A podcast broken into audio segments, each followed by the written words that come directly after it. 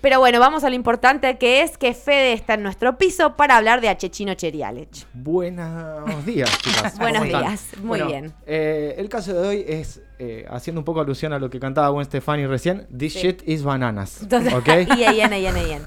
Bueno, vamos a hablar de los 80, ¿sí? Sí. Esto ocurre todo en los crazy 80s en Canadá. Oh, la gente Canadá, polite, la gente sí, amable. Un país en el que No creo. todo está bien, Siempre. en el que todo es cool y funciona de maravilla, pues no. Mm. En fin, el 27 de agosto de 1964 Sí. nace Paul Bernardo. Es hijo de un matrimonio entre Marilyn y Gerald.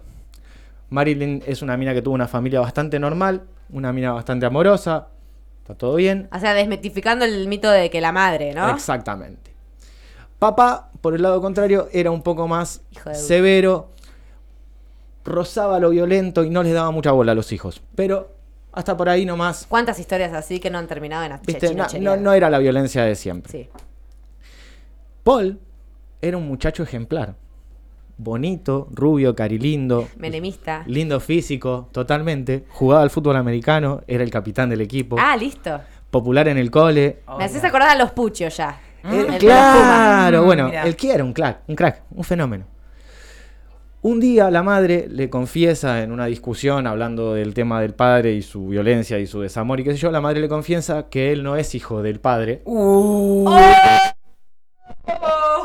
sino que es producto de una Affair. affair que tuvo ella con un ex y que el padre ¿No lo sabe? no el padre padre no lo sabe Ah. y este que se hizo cargo se hizo cargo como Sabiendo la sabiéndolo entonces la mina como para poner paños fríos sobre la situación entre ellos dos bueno, igual si te quisiste hacer cargo no es un justificativo válido para no ser amoroso con tu no hija. bueno claro pero eso en, en la cabeza de esta mujer pobre imagínate en esa Lo época ponía en valor. Lo ponía en valor. no ponía en valor Eh, contrario a lo que esperaba la madre la reacción de este pibe es empezar a decirle puta a la madre cada vez que hablaba con ella Ah, un divino.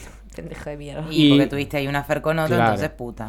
Ah. Entonces, a partir de ahí, todas sus relaciones con mujeres eh, fueron marcadas por esta cosa del maltrato, la violencia, eh, Che, pero se fue medio de rosca, ¿no? Un poquito. Bueno, viste, esta gente no tiene. O sea, Sí. es como que el- el- la perillita de volumen no va para el 5. Es Yo- 1-10. Uno día, Claro. na- claro. Yo no, no, no, no es por, por argumentar, porque no me parece que sea razón suficiente para convertirte en un asesino serial o en un nada. misógino. Pero. Pero si algo nos ha enseñado la historia es que no le mientas al pibe. Decirle la verdad desde que es chiquito, por favor, te lo pido. Bien. El 4 de mayo de 1970 nace Carla Homolka. Carla era la mayor de tres hermanas, eh, de un matrimonio de inmigrantes, Mm. ¿sí? una familia... Todo esto en Canadá. Todo en Canadá. Una familia súper bien, súper tranquila, maravillosa. Ella había sido modelo eh, y no había tenido muchísimos más problemas que esto. Fue a la universidad, estaba, estaba por empezar la universidad, estaba todo muy bien. Acá vamos a entrar en el primer caso que hace a todo este caso que vamos a hablar hoy. Vamos a hablar del violador de Scarborough. Empieza a haber una serie de violaciones en Scarborough, que es un lugar de Canadá, y en los alrededores, que no parecen tener un, Una un- conducción entre no sí. un atacante Ah. marcado. Sí se empiezan a dar cuenta que son todos asociados porque hay uno el 4 de mayo, otro el 14 de mayo y otro el 27 de julio registrados. Después saltaría que fueron muchos más. Obvio. Eh, el modus operandi era más o menos el mismo, eran ataques que duraban bastante tiempo, entre, entre media hora y una hora cada ataque. Eh, algunas veces el tipo dejaba que se escapen para volver a agarrarlas. Mm. Qué O sea, psicópata. Cada vez era más violenta la cosa. En octubre del año 87, chico conoce chica. Meet cute. ¿Sí? Ok. Carla tenía 17 años, lo conoce a Paul que tenía 23 y esa misma noche ella le dijo, te quiero ride como a mi bike y se fueron para Mute tape, modo Spike. se fueron para un hotel y pasó lo que pasa entre esta gente. Empieza una relación entre ellos medio a distancia porque ella estaba terminando el colegio, una relación súper necesitada, ¿viste? Como era estar pegoteados todo el tiempo. Y a todo esto, el violador de Scarborough seguía atacando. Atacó en diciembre, dos veces, en abril, en mayo del 88. Activo, está ¿Sí? activo. De hecho, siguió después de que esta relación empieza. En determinado momento, Paul, teniendo sexo con Carla, que tenían sexo de manera medio violenta y esposados y qué sé yo, con esas fantasías, le pregunta a Carla, ¿qué me dirías si soy el violador de Scarborough? Y ella le dice, cool.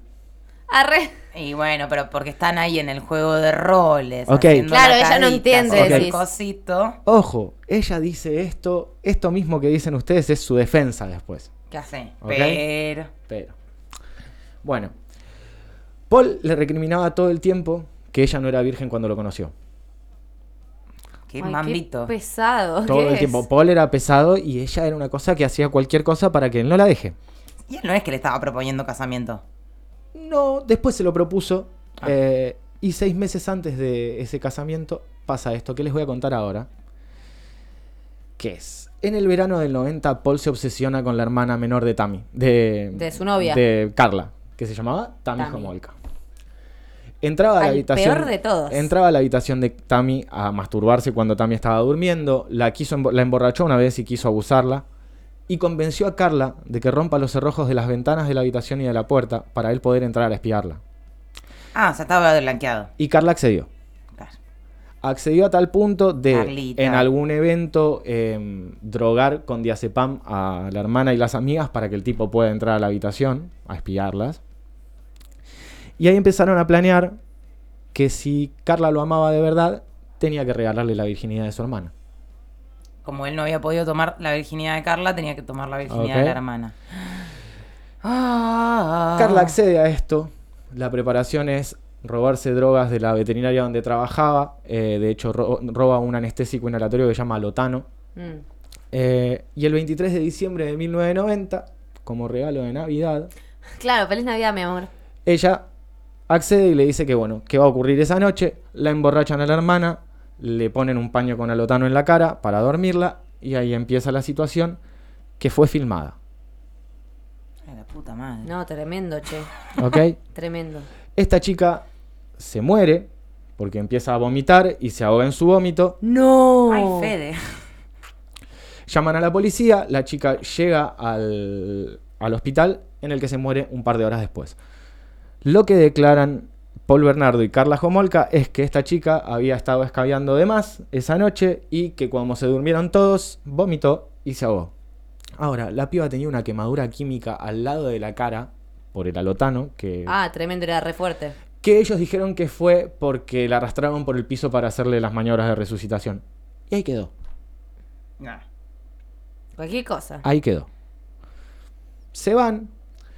Eh, a todo esto aparece en determinado momento de la investigación de las violaciones un identikit que mucha gente jodía con que era igual a Paul Bernardo.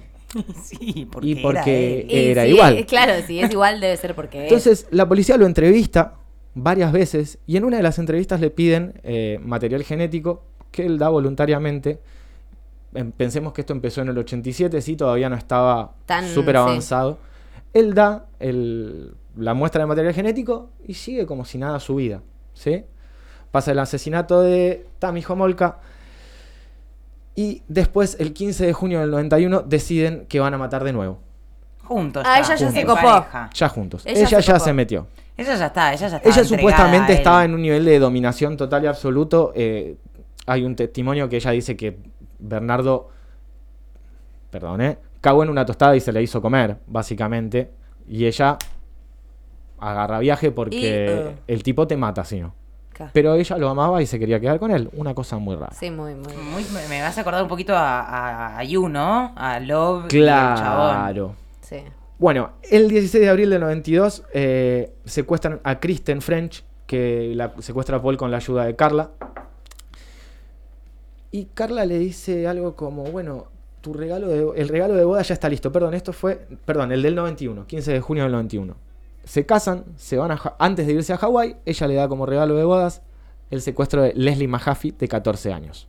¿Sí? A pedófilo encima, buenísimo. Sí, ambos. Eh, la- el modus operandi el mismo. La emborracharon, después la piba se despertó, la violaron. A estas ya se pusieron mucho más sádicos. Terrible. Esta piba terminan matándola porque se le cae la venda de los ojos. La excusa que ponen es esa. Eh, en el juicio, los juicios fueron por separado. En el juicio, Carla dijo que el que la mató fue Paul Bernardo. Y Paul Bernardo dijo que La mató la mató Carla. Homolka. Esto va a ser durante todo el juicio así. ¿sí? A esta chica la descuartizan, la meten en bloques de cemento, la tiran a un río. Y se encontró semanas después porque el río bajó y aparecieron los bloques de cemento con pelos que salían. Mmm, qué horror. En fin. Qué horror. El 16 de abril del 92 matan de nuevo y esta vez es a Kristen French, que tiene 15 años. La, la movida fue que la interceptaron con el auto, se baja Carla con un mapa haciéndose la que estaba perdida. Cuando la piba les está dando indicaciones, aparece Paul y adentro del auto y se la llevan para la casa a 53 kilómetros. Uh, re largo el viaje. Bueno, acá la cosa empieza a ponerse turbia. Paul la Bueno, refaja. no, pará, o sea, ya No. Más turbia porque ahora entra la policía y, y no pueden hacer nada, ¿ok? Esto es zarpado. Paul la fajaba un montón a Carla todo el tiempo, piña, piña, piña. En una de las palizas, Paul le pega con una linterna, le da una paliza con una linterna, le saca uno de los ojos de la órbita. O sea, imagínate la paliza, Ay, Dios. ¿sí? La mina decide no denunciarlo, vuelve a su trabajo, sobre pretexto de haber tenido un accidente de tránsito, en el trabajo no le creen, llaman a los padres de la piba y la sacan de la casa. Cuando llega al hospital, lo arrestan a Bernardo, a Paul, y como el tipo se muestra cooperador y con ganas de solucionar la cosa, bueno, lo dejan irse a casa y vuelven a vivir juntos. Es igual al identikit de un chabón que se la pasa violando y asesinando. Lo entrevistaste, la caga trompadas a la germu y lo dejas irse a su casa. Lo dejan irse a su casa. Y a ella la dejas volver a esa casa. Ella vuelve. Pasan días, él la vuelve a fajar, ella se va, y esta vez la policía la ve alterada y la presiona un toque más. Y la mina ahí confiesa todo. A los dos días de las confesiones de la mina, que la policía no puede hacer nada porque hasta ahora es una esposa hay denunciando. evidencia, y aparte claro. una esposa denunciando un marido en una serie de crímenes que en Estados Unidos y en Canadá, mientras estés casado, no podés testificar contra tu pareja. Ah, mira. O sea, tenés que. No sabía eso. Entonces, se toma con pinzas todo. Aparecen los resultados del ADN que el tipo había dado dos años antes y da que es positivo con, los, con las violaciones. Qué loco, ¿no? ¿Qué Entonces, hubiera dicho? los ponen a los dos bajo, bajo vigilancia de 24 horas, porque el ADN tampoco era prueba concluyente, digamos, en ese momento. En ese momento, claro. Entonces, los dos bajo vigilancia de 24 horas.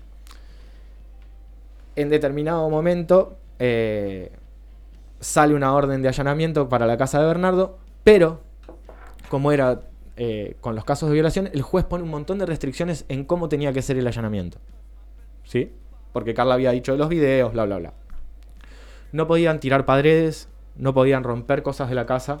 Si aparecían videos, tenían que verse dentro de la casa para que sean reconocidos como prueba. Lo único que encuentran es un video donde Carla está teniendo sexo oral con una chica que está desmayada y Paul Bernardo filmando. Eh, la chica resultó ser una prostituta, así que hasta ahí turbio, pero nada. Cuando terminan las 72 horas que llevó el allanamiento, Paul Bernardo llama a sus abogados y les da instrucciones específicas de dónde ir a la casa y encuentran seis videos que estaban escondidos en un plafón de luz. Los seis videos tenían los crímenes de la hermana de, de Carla y de las tres chicas, de las dos chicas que habían violado y matado. En los videos se ve a Carla participando activamente de todo, Claro. ¿sí? inclusive en la violación de la hermana. Y sonriendo a la cámara, y sonriendo a cámara antes de golpear a otra de las chicas, y teniendo sexo con Paul al lado de otra de las chicas. Con lo cual estaba pegada hasta las manos. Pero Carla dijo, yo declaro contra Paul, pero ustedes me dan una Inmunidad. inmunidad. Y sí. El juez lo que dice es que no pu- ellos no pudieron ver la- los videos todavía, los videos los tienen solamente los abogados. Claro. Dada la participación que supuestamente tuvo Carla, no podía tener inmunidad, pero arreglaban en 12 años. ¿Sí? Sí, sí, Sí, claro. no te doy la perpetua. pero 12 años. El juicio es súper hermético, el de Carla, porque el de Bernardo, el de Paul Bernardo venía después. Entonces no se podía publicar ningún tipo de información del juicio, Claro. más que cuál era el, el cargo y cuántos años habían sido, pero no por qué cargos. Ok. Entonces. Como nada para que él sabe. tampoco pueda preparar una defensa. en Nada. función Él de era eso, testigo en nada. ese caso aparte. Entonces, Claro. bueno, fue. Los, los cassettes esos están en manos de la defensa de Bernardo y empieza toda una negociación entre defensas y fiscalía de yo tengo pero no te muestro, en lo que ya entra un conflicto ético de abogados cubriendo con evidencia, escondiendo evidencia. Claro. Entonces, el Colegio de Abogados de Canadá le pide al abogado de Bernardo que entregue las cintas y que renuncie a la defensa. ¿Qué es lo que ocurre? Entonces Bernardo después prácticamente no tuvo juicio porque en los videos están los dos pegados. El tipo como resulta ser un criminal violento y un agresor sexual reincidente y qué sé yo, en, Canadá eso es perpetua sin posibilidad de libertad condicional. Pero Carla va en cana 12 años. Y debido al arreglo que hizo, no hay manera de deshacerlo ni de romperlo. O No, sea, ella va en cana 12 años. Bueno, Bernardo aplicó para libertad condicional hace cosa de 5 años, se la negaron, se la van a seguir negando de por vida, pero Carla está libre desde el 2005. Tremendo. Mami. La última vez que la vieron estaba trabajando de voluntaria en un colegio primario. Ay, Dios mío, ¿cómo puede ser? ¿No tiene algún eh, Sex tipo- offender, claro. Claro, ¿cómo se dice? Ahí no me sale la palabra, como algún No, ella- prontuario. no. de- de- En realidad sí, pero bueno, el colegio hizo la vista gorda, se ve que los hijos de ella van ahí. Ella está casada con uno de los hermanos de sus abogados, gente de mucha guita y mucho poder. Y así quedó la cosa. Ella suelta, eh, siendo partícipe real de todos los crímenes, eh, participando activamente en todas las violaciones. No como una víctima más del Eh, chabón. Y el chabón en cana, ella sigue diciendo que fue una víctima más del tipo, eh, pero las pruebas realmente Indican lo muestran, contrario. muestran otra cosa. Y es como bastante complejo de, de- de saber. Igualmente, claramente, digo, la iniciativa y, y el puntapié inicial lo da este muchacho, con lo cual me parece bárbaro que tenga perpetua. Pero después ella en los análisis psiquiátricos que tuvo posteriores da con una personalidad narcisista, da con un montón de perfiles Claro. que, que coinciden con el accionar, ¿no? Es como, Claro, bueno, claro. esta piba no es nada más esto. Pero la defensa se basó para pedir eh, que se mantenga el acuerdo en un, De colaboración, de cooperación de su en un, parte. en un paper que hay del FBI que, que es básicamente la obediencia de los de los que han sido sometidos a esclavitud sexual, digamos. Claro. La obediencia hasta- hacia el esclavizador. Claro. Si es verdad, no es verdad, No, ya vaya no uno a saber, ¿viste? para Es como jugar tampoco. nada. Fueron tres asesinatos. Fueron tres asesinatos que eh, hicieron ellos en conjunto. que hicieron en conjunto.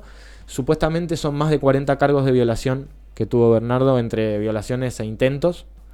Eh, en un momento estuvo a punto de que lo agarre la policía porque lo encontraron atrás de un árbol esperando a una piba que bajaba del colectivo. Ay, no, qué miedo. lo chicos. corrieron y el tipo rajó porque acordémonos que era muy buen deportista. Es verdad. Este, hagan Es verdad. deporte, pueden zafar de muchas cosas. Hagan ejercicio, chicos, ¿sí? No, Eh, pero sí, eh, una historia bastante siniestra.